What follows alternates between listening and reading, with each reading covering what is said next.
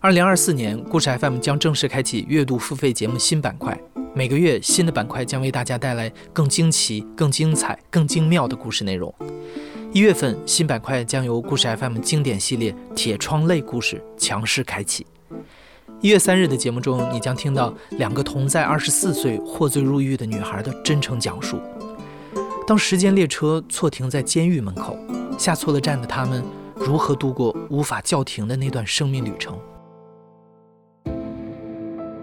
我是女儿，我是老婆，我是妈妈，但是我从来没有想过我身上会有一个标签是曾经的服刑人员，真的很难受。我为什么会变到坐牢？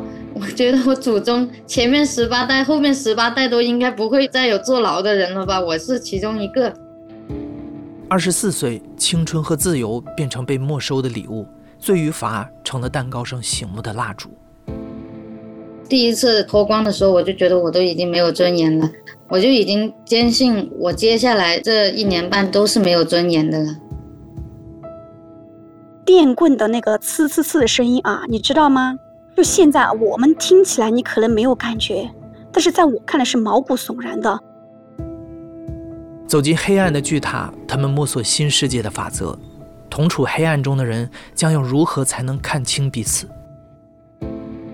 他们不太会来欺负我，到最后我其实已经可以完全有欺负他们的能力了。我们就所有人齐刷刷的看着那里，所有人都没有说话，一边哭一边默默的流泪。那我也在流泪。你老公把你都打成那样了，对吗？你为什么不离婚？你杀他干什么呢？走出高墙的他们，又为何愿意再说出自己的故事？出来之后回想起来。觉得哇，真的好他妈的惨啊！我到底是做了什么伤天害理的事情，要去承受这些东西？我不太接受别人跟我安一个什么，呃，服刑人员、犯罪分子，我从来不这么称呼自己。但是我觉得我在这个角落里面，呃，我我我还是要把这个声音发出来。这一次，他们的故事就交由他们自己来讲述。期待你的收听。二零二四故事 FM 最新付费节目《铁窗泪之二十四岁我在女子监狱服刑》，一月三日全网重磅上线。系列包含两个独立故事，共四集，全集购买优惠价十五点九元，单集购买四点九元一集。强烈建议全集购买。二零二四年一月三日起，你可以在小宇宙、网易云音乐、喜马拉雅或在故事 FM 微信公众号后台回复“女子监狱”购买收听。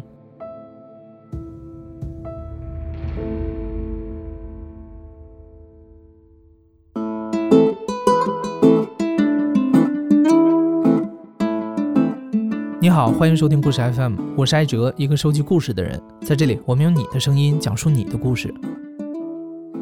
今天播出的是一期特别节目，很多听众可能都知道啊，首个由故事 FM 的真实故事改编的戏剧，在今年正式推出了。这个剧叫《真爱酒馆》，是由故事 FM 授权大麦当然有戏制作的戏剧作品，从十月起就已经在北京的大麦新空间开启驻场演出。《真爱酒馆》这部戏是改编自故事 FM 曾经发表的三则真实故事，由知名的剧场导演黄延卓进行剧本改编及指导，并融入了著名爵士乐组合 Mr. Miss 的多首代表性曲目。那前不久啊，《真爱酒馆》从剧中“故事换故事”的主题延展，和故事 FM 联合发起了 “A Story for a Drink” 的真实故事线上征集活动，征集观众到戏剧现场来分享自己的故事。那今天我们就从当时现场大家分享的故事里挑选出两个以响听众，那就有请现场的制作人崔浩。好，大家好，欢迎来到真爱酒馆第一次的真爱畅聊会，我是这期的制作人崔浩。然后这一次的畅聊会是我们联合我们的呃版权方故事 FM 以及我们的合作方 SO 共同呈现的。呃，对，大家可能在场的观众有一些也是故事 FM 听众了，嗯，他们是一家就是主打这个，呃，当事人真实讲述他们的故事的这样一档声音的播客，然后在全网也有很多的 关注量哈，然后包括这次大家刚刚看到这戏里的三个故事也是选送自他们这边的真实故事，嗯，为什么会做这样的活动呢？其实大家在戏里看到很多我们。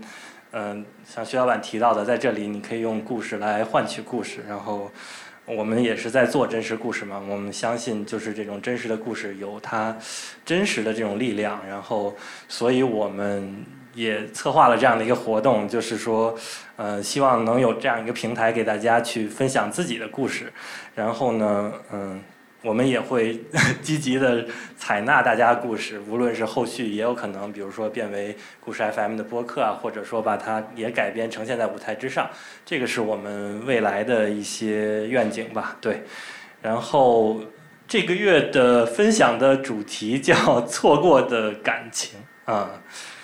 为什么选这个主题？就是因为大家刚看完戏嘛，也看到其实最初是源自我们这个戏里改编的这个电影院。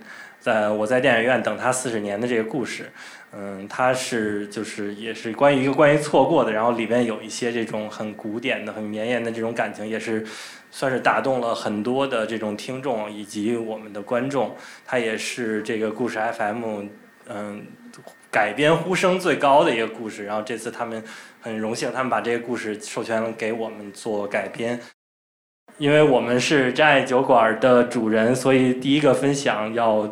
邀请我们真爱酒馆剧组的呃陈美帆，然后作为第一个分享嘉宾，他也是今天我们下午场这个演出的佳佳的饰演者，让我们有请美帆。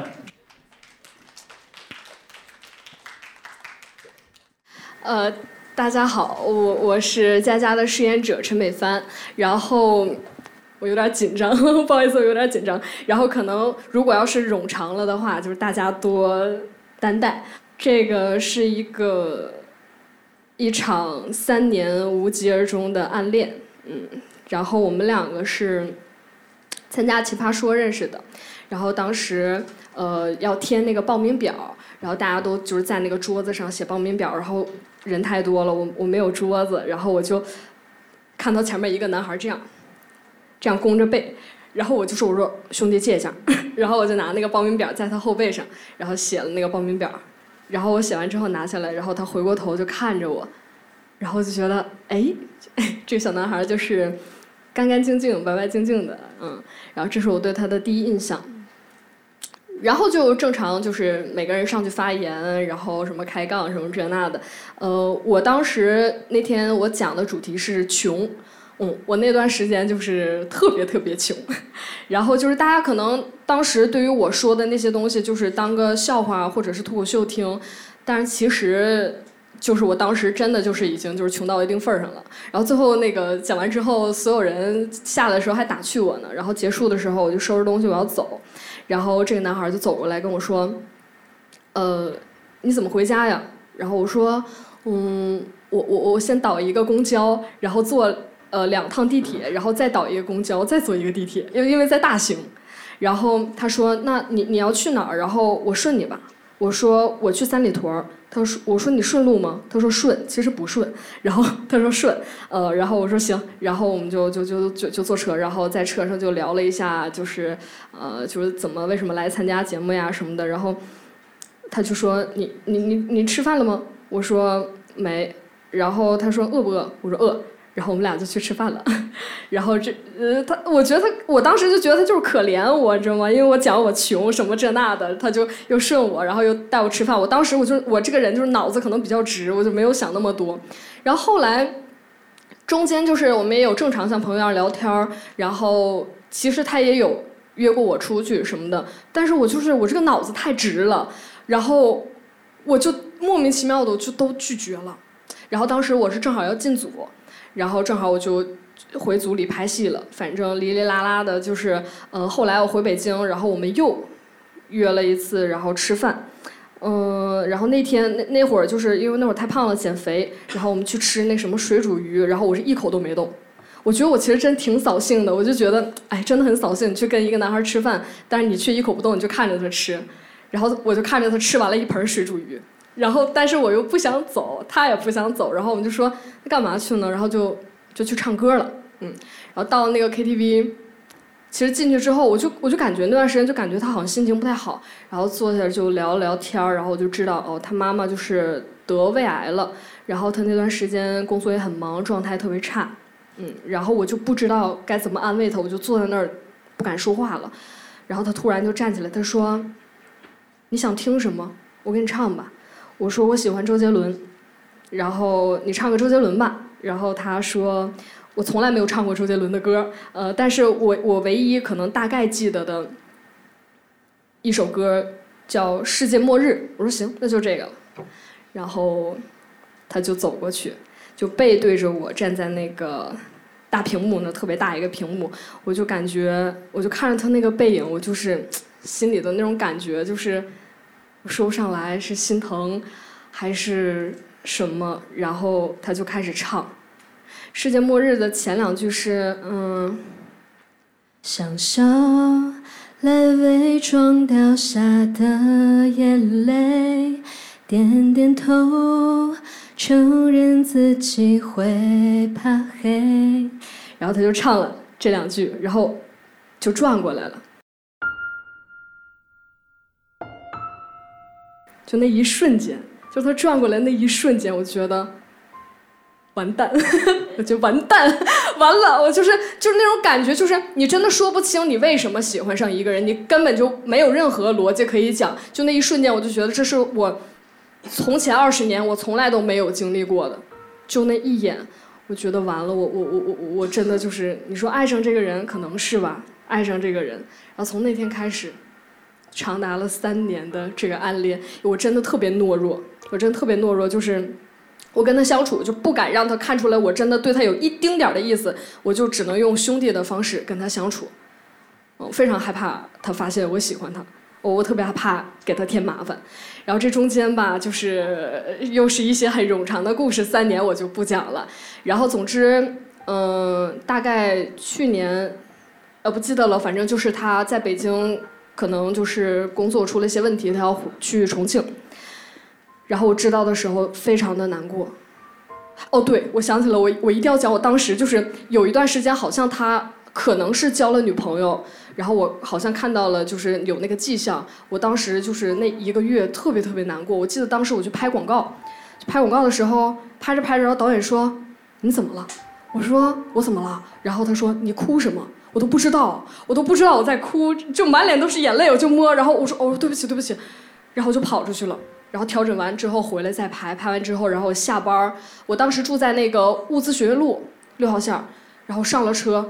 我上了车就一直在哭，一直在哭，结果就都过了半个多小时，四十分钟，我说怎么还没有听到报站？我一抬头，到了南锣鼓巷，就是我坐反了，然后我下了那个地铁，我看着那南锣鼓巷四个字儿，我就一下我就蹲在那儿，我就特别的无助，就是。就是你你你喜欢一个人，你又没有办法告诉他，你又没有办法为了这件事情做任何事情，但是你又知道你又不能停止喜欢这个人，特别崩溃。然后我当时脑子懵的，就是我连我住哪儿我都忘了，我还给我朋友打了个电话，我说我现在在南锣鼓巷，我说怎么怎么怎么地，我今天怎么地了。然后他说你家在哪哪哪儿，然后我就想起来我啊，回家。我那段时间就是一直大概就是这种状态吧。然后后来知道他要去重庆以后，我就想，不行，这人要走了，就是是是是死是活的，我怎么也得表这个白。然后我就给他做了一盒饼干，然后写了一封长长的信，嗯，然后我就约他到咖啡厅，大概四五点左右吧。然后我想着我们就是可能结束还可以吃个饭什么的。然后到了咖啡厅之后，就像正常我跟哥们儿一样聊天儿。就跟他说，我说我最近发生什么了？你最近怎么样？然后说着说着，我就看他一直在看手机。我说你有你有约是吗？他说哦对，一会儿晚上约了朋友吃饭。我就是因为我特别害怕给别人添麻烦，我说好，嗯，我说那那就这样吧。我说那那我我就我我要先走了，我说我要先回家了。他说好，然后我站起来抱着那一盒饼干，然后我手里攥着那个信，我都走到门口了，我我都。我后来想想，唉，算了算了算了，然后我就走了。然后出了门，这个饼干我就自己抱着，然后这个信我就扔垃圾桶里了。我当时其实，就是，哎，我就是，就我不知道你们能不能明白，就是人有的时候那种特别 懦弱的那个劲儿上来了，你真的就拿自己特别没有办法。然后我觉得这事情可能就就就应该。告一段落了吧。然后他去了重庆，他没有跟我说他什么时候走的，都是我看他的视频号，然后他发视频号了，我知道了，哦，他已经到重庆一个多月了，已经有了他的新生活，然后可能也恋爱了，或者是怎么样，嗯，然后时间就来到了今年，呃，今年五月份的时候，我去那个海南做了两个月的义工，其实就是为了就是想想治愈自己啊，或者怎么样的。然后很巧，然后我那天就是刚遛完狗，然后就刷那个朋友圈，刷刷刷，我就看到他的那个朋友圈，他下面的定位在万宁，我当时在万宁，我说我屌，我说我屌，这什么缘分？这就是神了，就是我说这这太巧了，就正常人来说不可能去那儿，我就觉得很荒谬这个缘分。然后我就给他发了私信，我说我说你，我说你你在万宁，他说嗯在万宁，然后我说我是不是讲的有点多了？讲可以继续好，那个然后我说那那那我们约出来见个面吧。我当时心想，我说，哎，我今天要不要表白呢？我说这都三年了，我说要不要表白呢？然后他说好，然后问了一下在哪儿，然后我们俩就就离了十二公里，他就在我隔壁那个湾。我说好，然后他说他那边工作酒局结束他就来，我说行，然后我就早早的我我我在那个日月湾，日月湾因为都是那个人行道，全都是人，我就在那个人海里等他，特别特别紧张，我都一年多没有见到他了。我就在想，我见到他我要跟他说什么？这这那那，这这那那，脑子一直在转。然后等了大概半个小时吧，是人也没来，然后打电话也不接。我想怎么办啊？我说这这这也联系不上人，我就心想再等二十分钟。我说三年我都等了，我还差这二十分钟嘛？我再等二十分钟，他要是真的不来，我就就拉倒，就就就算了。然后过了大概五分钟吧，他给我回了个电话，他说：“呃，我我有工作，刚才在打工作电话，不好意思啊。”他说：“我马上到。”然后差不多过了十分钟吧，他给我打电话，他说：“你在哪儿呢？”我说：“我在哪哪个超市门口。”他说：“我也在这个超市门口。”然后因为人特别多，然后我们俩就就就挤着那个人群，然后往前走，然后我就看见一个男孩背对着我。穿着一个白色的大大的 T 恤，下面穿着一个黑色的短裤。他下面那天穿了一双什么什么，就就是好像也是很贵的那种运动鞋。然后他一转过来那一瞬间，我就想起，就是那天在 KTV，嗯，他站在那唱歌的那一瞬间，然后还是白白净净的，戴着一个眼镜。然后他转过来，我就觉得有点有点恍惚。然后我说：“哎呀，一年都没见了。”他说：“嗯，一年都没见。”然后我们俩就找了一个，因为那个日月湾的酒吧都是特别浪漫，就是一排都是露天的那种酒吧，还有一些冲浪店。别的店什么都没有，全是酒吧、冲浪店。对面是椰林大道，都是大椰子树，然后对面直接就是海。然后我们俩随便找了一个吧坐下，然后就是他就一直在看手机。我说你要这么忙，那你就回去忙吧，咱就别别在这一直在看手机。然后他说说说不好意思啊，其实刚才是我就是我我我跟我前女友吵架，怎么怎么样。然后他就开始说他跟他前女友怎么怎么样怎么样。我当时我就特别崩溃，我说这都一年没见了，我说我就不想听他说这些乱七八糟的。然后我说我说这样，咱俩也就撑死见面一个多小时，咱这一个小时能不能好好的跟我聊聊天咱不说那些。然后他说行，他把手机扣过去。然后他说：“我真的很难过。”他说：“我现在真的心情特别特别差，我也想完完整整这一个小时跟你好好叙叙旧，但是我真的没有任何办法能把这个注意力拉回来。”我当时鬼使神差，我这不知道我这脑子怎么想的。我说：“那这样吧，我跟你说一件事儿，我能让你至少四十分钟不想你现在这个破事儿，可不可以？”他说：“呀，什么事这么神奇？” 我说。然后就开始跟他表白了，表了一个长达四十分钟的白。因为我当时我们俩在那个酒馆，然后他也是喝了来的，然后我当时喝的也挺多的，当时有点上头了，就像我就是坐错站忘记家住哪儿的那种状态一样，就是我就一下子拉回到那几年那个状态，然后就一直在哭，一边哭一边。把我这些年心里所有的我对他的感情，我中间我我做了什么，好多话想说，但是都咽下去了，就好多一系列，我一股脑全都跟他说了，然后我一直在哭，就那个手都在抖，我真的很紧张，我都不敢看着他说，然后我一边哭，他我就我我的印象是，他就一直拿手摸着我的头，一直在摸我的头。他说不要哭了，没关系，不要哭了，千万千万不要不开心，就不要哭。他一直在安慰我，特别特别温柔，就和我以前我们相处那个状态完全不一样。然后我就看着他，我说我说没事儿。然后他就想张嘴说些什么，我说如果如果就是因为这三年中间就是所有的那些情绪，就是他对我或者造成了或多或少的伤害什么的，只有我自己才知道。我说如果你今天还是要说一些可能会呃伤害我的话，那就嗯就嗯就不要说了。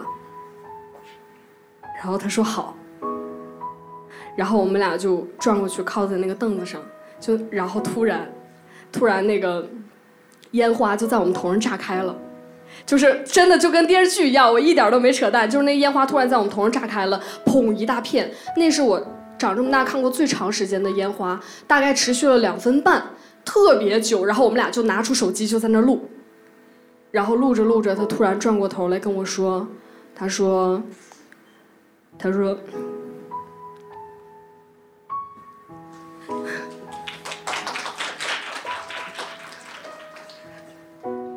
竟然把纸给我准备好了，无语。”他说：“他说陈美帆，我我希望你一定要开心，你要比这世界上任何人都要开心，好吗？”然后我就装作我在录。我根本就没有听见他说话的样子，我就没有搭理他，但是我我我就已经眼泪就已经满脸都是眼泪了，然后，然后当时也是喝多了嘛，我就在我包里找，我就想留给他一些什么东西，因为我觉得我们俩以后可能就可能就没有什么联系了吧，我希望他能记住我，然后因为我弹吉他。我从包里拿出来，我是那种会有随身带变调夹习惯的人，我就把我用了十年的变调夹拿出来，我就给他，我说，这个它不贵，但是它对我来说很重要。嗯，我我我希望你不管是以后你恋爱了，或者是搬家去别的城市，我希望你能把这个东西好好的珍藏，不管以后我们会变成什么样。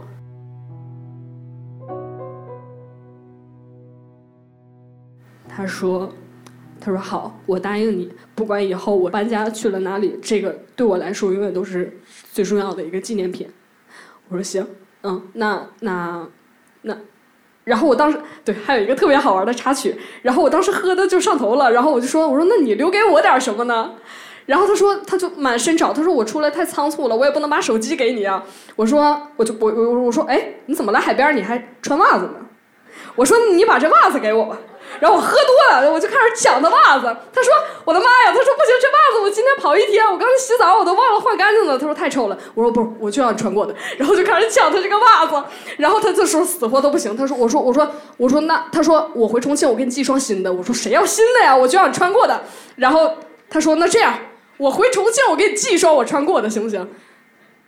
我说：“那我说那行吧，那你在微信里给我留一个字据。”我就喝多了，我真的太丢人了，thank you 了。然后，然后他就在微信里给我发，我回重庆会给陈美帆寄一双我穿过的袜子，发给了我。这都是我第二天早上醒了之后我才看见的，太无语了。然后我我然后我说那我要回店里了，我说店里可能还有客人呢。然后他说那我送你回去吧，我说不用，我说那个呃老板会骑摩托过来接我。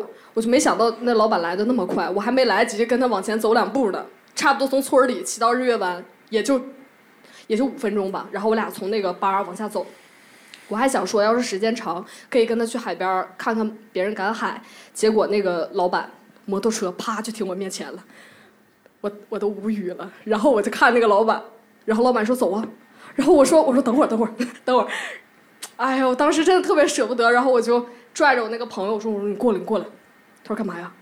特高一八四。然后我说我最后再跟你说一件事儿，然后他就这样就弯下腰，他说说什么吗？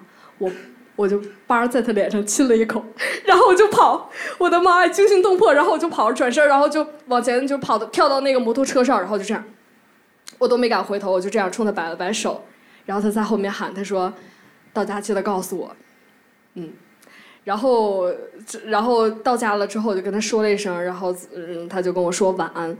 这是三年来他第一次跟我说晚安，就从来没有，我们从来没有互相道过晚安。嗯，然后。反正就是，哎，就是一场无疾而终的暗恋嘛，就是大概就是这个样子。但是，就可能，可能有的时候，就我我也不知道是过去了还是他就是在我心里，就是我就给他就是封了个口。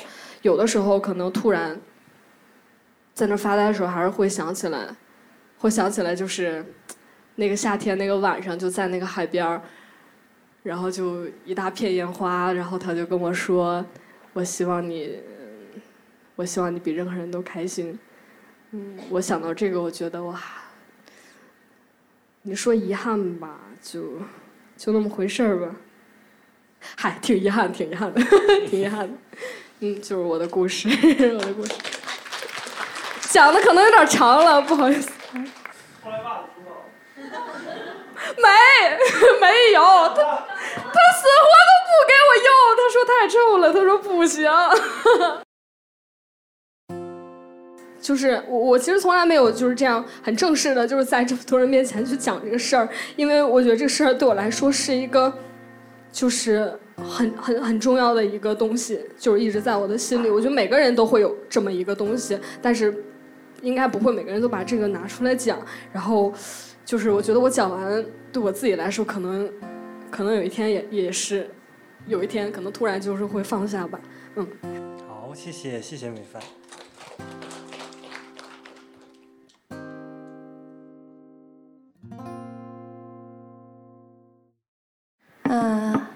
大家好，我叫韩熙，嗯，呃，分享的是我跟我爷爷之间的故事。嗯，我其实我从小呢是。嗯，因为我爸爸是在呃北京去打拼，白手起家，然后在北京生下了我，所以其实我从小呢是呃没有太多的机会去跟再长一辈的这些亲人们去相处的。嗯，但是我觉得从小小时候的记忆呢还挺清晰的，不像现在什么都记不住了。小时候的记忆就是觉得特别庆幸。对，因为，嗯，从小是一个特别不善言谈的人，而且特别不会去表达自己的情感，所以我那个时候就觉得，没有亲人在北京太好了，正好省去了这样的一个交流。因为对于我来说，我从小的记忆，我是非常自卑的，嗯，也不会讲话，然后也不乖巧，也不讨人喜欢，学习也不好，嗯。爸妈也不喜欢我，然后可悲的就是，我家里还有一个我的龙凤胎的弟弟，嗯，对，就是你们体会过吗？就是那个别人家的孩子吧，他在你家，而且他可能是你的兄弟姐妹。然后那个时候我就感觉，从小呢，我爸妈就会，包括可能身边的人就更喜欢我的弟弟，他可能 我觉得。按照我长大了以后，我的角度应该也会更喜欢他吧，因为即使作为父母，所谓的手心手背都是肉，但其实他又会讨人喜欢，又聪明，学习又好，啊，各方面我觉得，嗯，大家都会喜欢这样的小孩子，而不是喜欢一个自卑的小孩子。但是我的爷爷是不一样的，嗯，我从小能回老家的次数是非常非常少的，但是我记忆当中，大概两岁左右的时候，我是在。呃，老家待了半年多的时间的，在那个时候呢，我的爷爷对我是唯一一个给出了坚定的爱和欣赏的人。尽管那个时候我并不懂得什么叫做爱和欣赏，但是那个时候我能感知到的是，他很喜欢我。嗯，他对我的叫法是“西姑娘”。嗯，可能就是。我觉得在他，在他看起来，我是一个小小的小女孩儿。尽管大家都喜欢我的弟弟，但是他在跟我妈妈说起我的时候，他永远是先叫我的名字的，他永远是先说西姑娘的。所以那个时候，我可能从小就朦朦胧胧的感受到，在一个我记忆当中并不友好的环境里边，但是我的爷爷是喜欢我的，是爱我的。嗯，但是我并不会表达，所以，嗯，在北京生活的这么多年里边呢，我爷爷每次给我打电话，其实他给我妈妈打电话嘛，然后。我妈妈到结尾的时候，就是可能是我爷爷想跟我说几句话，但是我我当时就是一个手势，就是这样对着我妈妈，大概意思就是我不在啊，我不在，然后我不要跟爷爷讲话，因为那个时候的我上小学、上初中的时候也是极度的自卑的，我是觉得我可能连一般的孩子去说一句“爷爷，我想你了”，或者。爷爷保重身体，这个我都是做不到的。就是我觉得，在电话的那一头，我知道他很喜欢我，但是我开口说一句“爷爷”，对我来说都太难太难了，所以就习惯性的就逃避下去了。后来一直到我我初中的时候，我的好朋友有一天他无意中问我一句话，他说。嗯，因为他的学习特别好，我还是学学渣。然后，他他说：“你有没有想过为什么而学习啊？”我觉得我可能是第一次被人去问这样的问题，然后我当时是迷茫的，因为我没有任何的动力。我我当时想了半天，我说：“我说那那可能为了我爷爷吧，因为我想的就是如果我学习好。”那大家都喜欢学习好的孩子，其实我不会讲话，他也依然会喜欢我。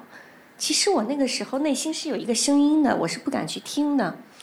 长大了以后我才知道，其实那个声音是，就是如果我学习也很好的话，我会不会也成为你的骄傲？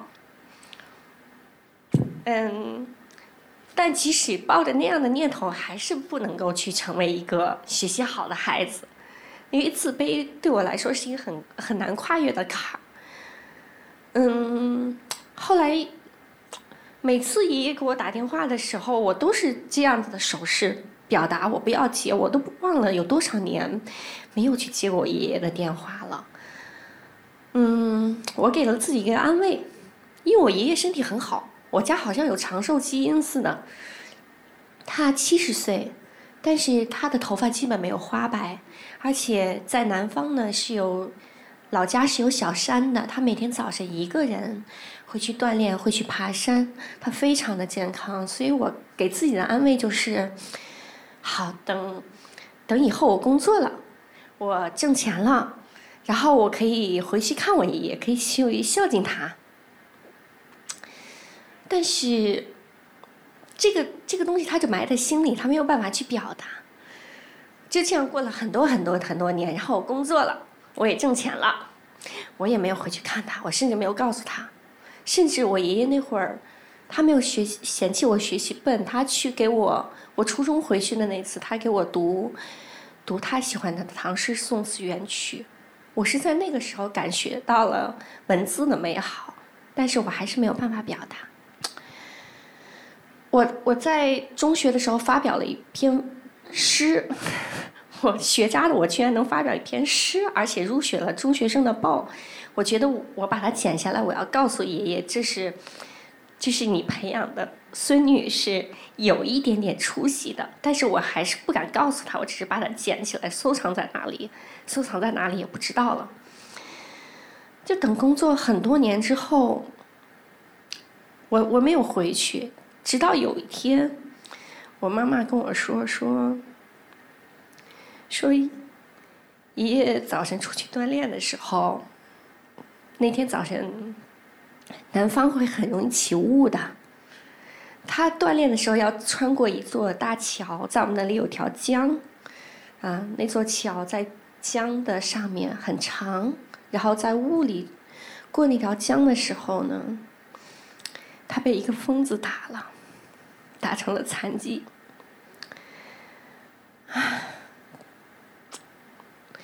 而且就是他在那里哭喊的时候是没有人去救他的，可能是因为大雾，所以是没有什么人的。所以最后爷爷，他的眼睛残疾了，他的身体也残疾了，但是因为打他的是个疯子，而且是一个小县城，那里的法律，他最多也只能帮你进行一丢丢的医药费的赔偿。人就是那样了，没有办法。我依然没有回去，我没有胆量去面对这些，我也没有胆量去安慰爷爷，告诉他，嗯，就是，就是你要好好治疗啊，要好好吃药。我没有胆量，然后我就又给了自己一个理由，我说好的，嗯，爷爷的病情很稳定了，对这个事情他也没有别的办法了。嗯，他在吃药，所以他有药。好的，那那我我好好工作，我多挣一点钱。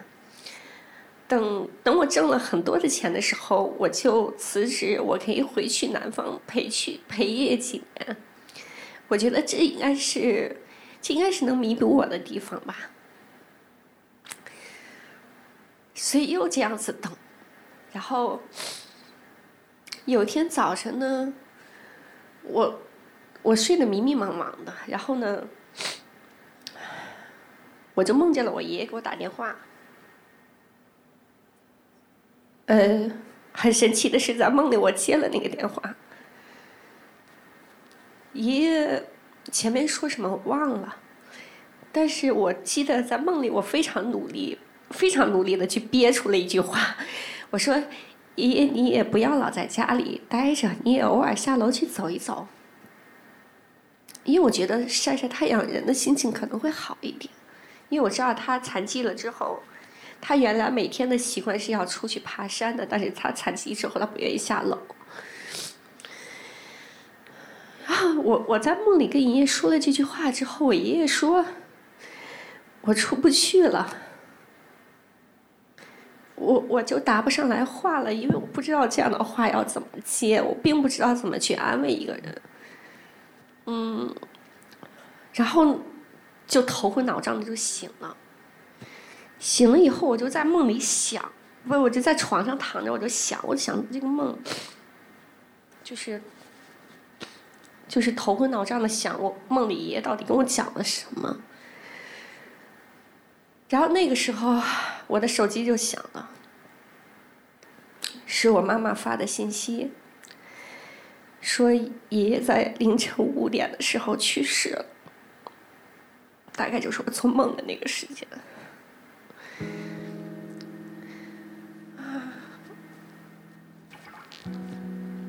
然后我整个人是木掉的，我就是不知道。不知道该接什么了，整个人傻了。因为我一直觉得我有机会回去陪爷爷，我有机会去表达我的情感，但是，但是并没有。然后我我就很很很木讷的，整个人就像就像木偶一样。我我有没有哭我都不记得。我我就是问我妈妈：“好好，你要回去吗？”然后呢，然后。好像妈妈说要回去，好，我说那我我请假，我陪你回去。然后我就一路上都很木着，就看着我妈。对，为什么是我妈妈？因为是我姥爷，只是我从小小孩子发音叫老姥爷，那个音不好叫，所以叫爷爷。他也真的就就像我的爷爷一样。然后我就很木讷的到了那边，因为小县城。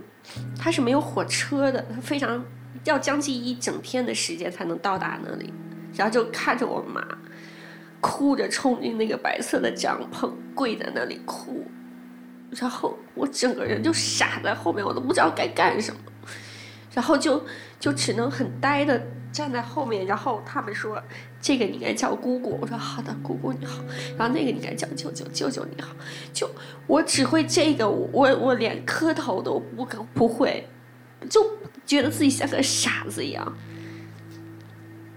然后后来，我想我看爷爷一面，其实当地的风俗是不允许的，但是他们看我很执着，他们就允许我去看一下爷爷。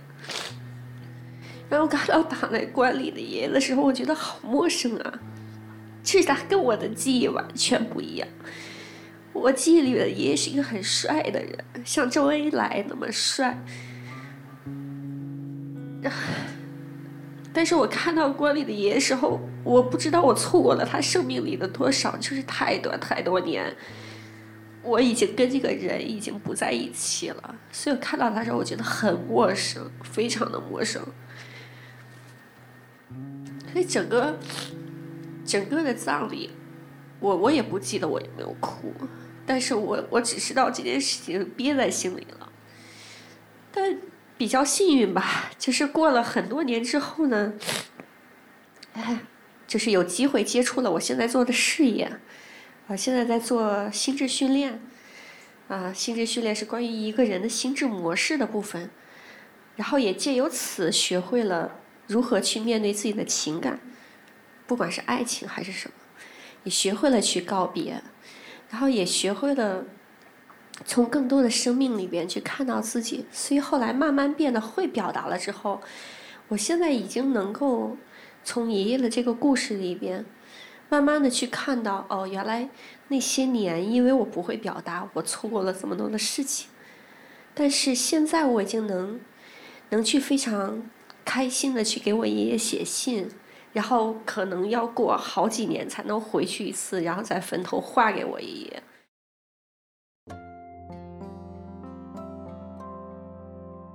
我也会感谢我的爷爷，我会告诉他，爷爷，谢谢你教会了我什么叫做善良，什么叫做爱，什么叫做坚定的欣赏。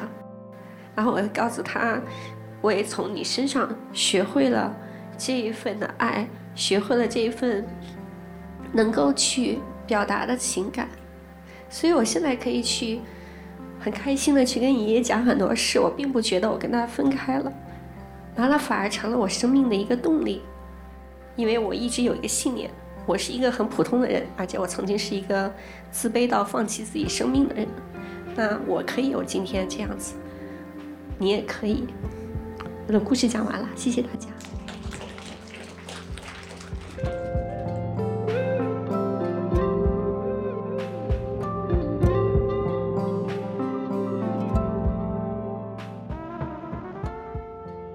听完这两个故事，我忽然想到，我们最近不是在策划后面的线下故事开放麦主题吗？我们的小伙伴想到了一个很好的主题，叫“这也是很好的爱”。很多时候，一些爱是会被错过的，也许是不能双向奔赴，也许是说不出口。但你爱过，这份美好的情感就真实存在过，你就是一个会爱的人。当然，我还是要鼓励你，如果爱就大声讲出来，毕竟梦想还是要有的，万一实现了呢？你现在正在收听的是亲历者自述的声音节目《故事 FM》，我是主播艾哲。本期节目由崔浩制作，由我编辑，声音设计桑泉。感谢你的收听，咱们下期再见。